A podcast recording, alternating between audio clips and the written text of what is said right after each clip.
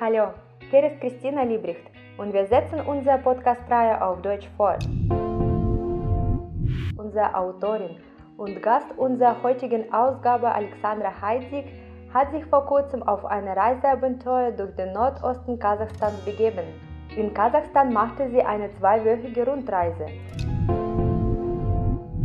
Hallo Alexandra, erzähl uns von dir.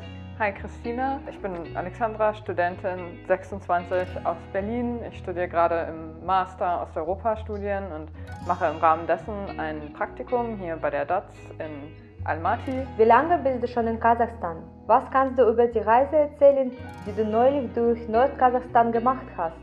Was hast du an deinem Reiseziel besonders beeindruckt? Hier in Kasachstan bin ich ungefähr einen Monat. Zwei Wochen davon bin ich durch, die, durch Kasachstan gereist. Davon war ich in der Hauptstadt ähm, ein paar Tage. Dann war ich in Karaganda, in Zentral-Kasachstan, wo es das Karlak gibt, das berühmte, berüchtigte Gulag für Dissidenten. Dann bin ich von da weiter Richtung Osten gefahren, nach Semey, Semipalatinsk, wo es das, die Atomteststelle gab, die man ja vielleicht in Deutschland noch kennt.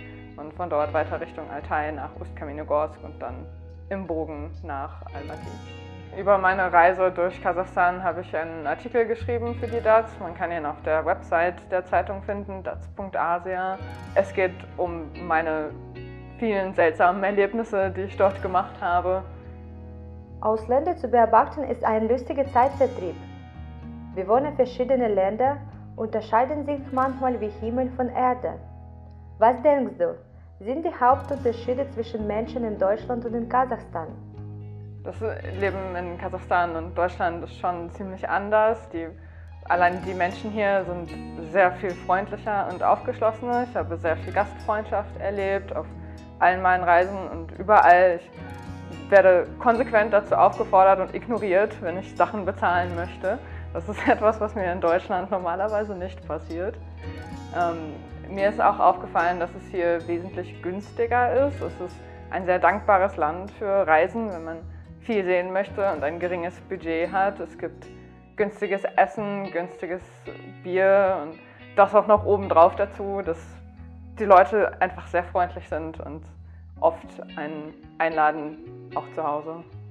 Wenn du die Lebenshaltungskosten in Kasachstan mit denen in Deutschland vergleichst, was stellst du fest? Wenn man sich zum Beispiel die Preise genauer anschauen möchte, im kurzen Vergleich, ein Kaffee in Deutschland kostet so, ich weiß nicht, 1,50, 2 Euro.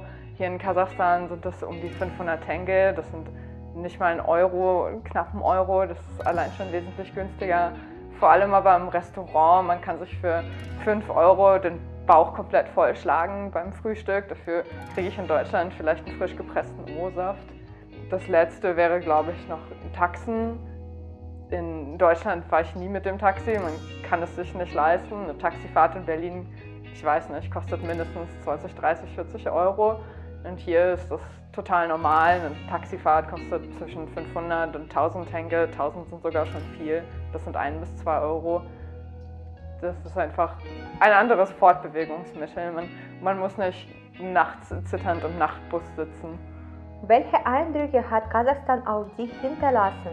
Ich hatte leider nur einen Monat hier. Das ist nicht genug Zeit, um das Land ausgiebig zu erkundschaften. Ich glaube, man kann mehr als einen Monat allein in Almaty verbringen, einfach um sich die Natur und alles anzuschauen. Kasachstan ist wunderschön und super vielfältig.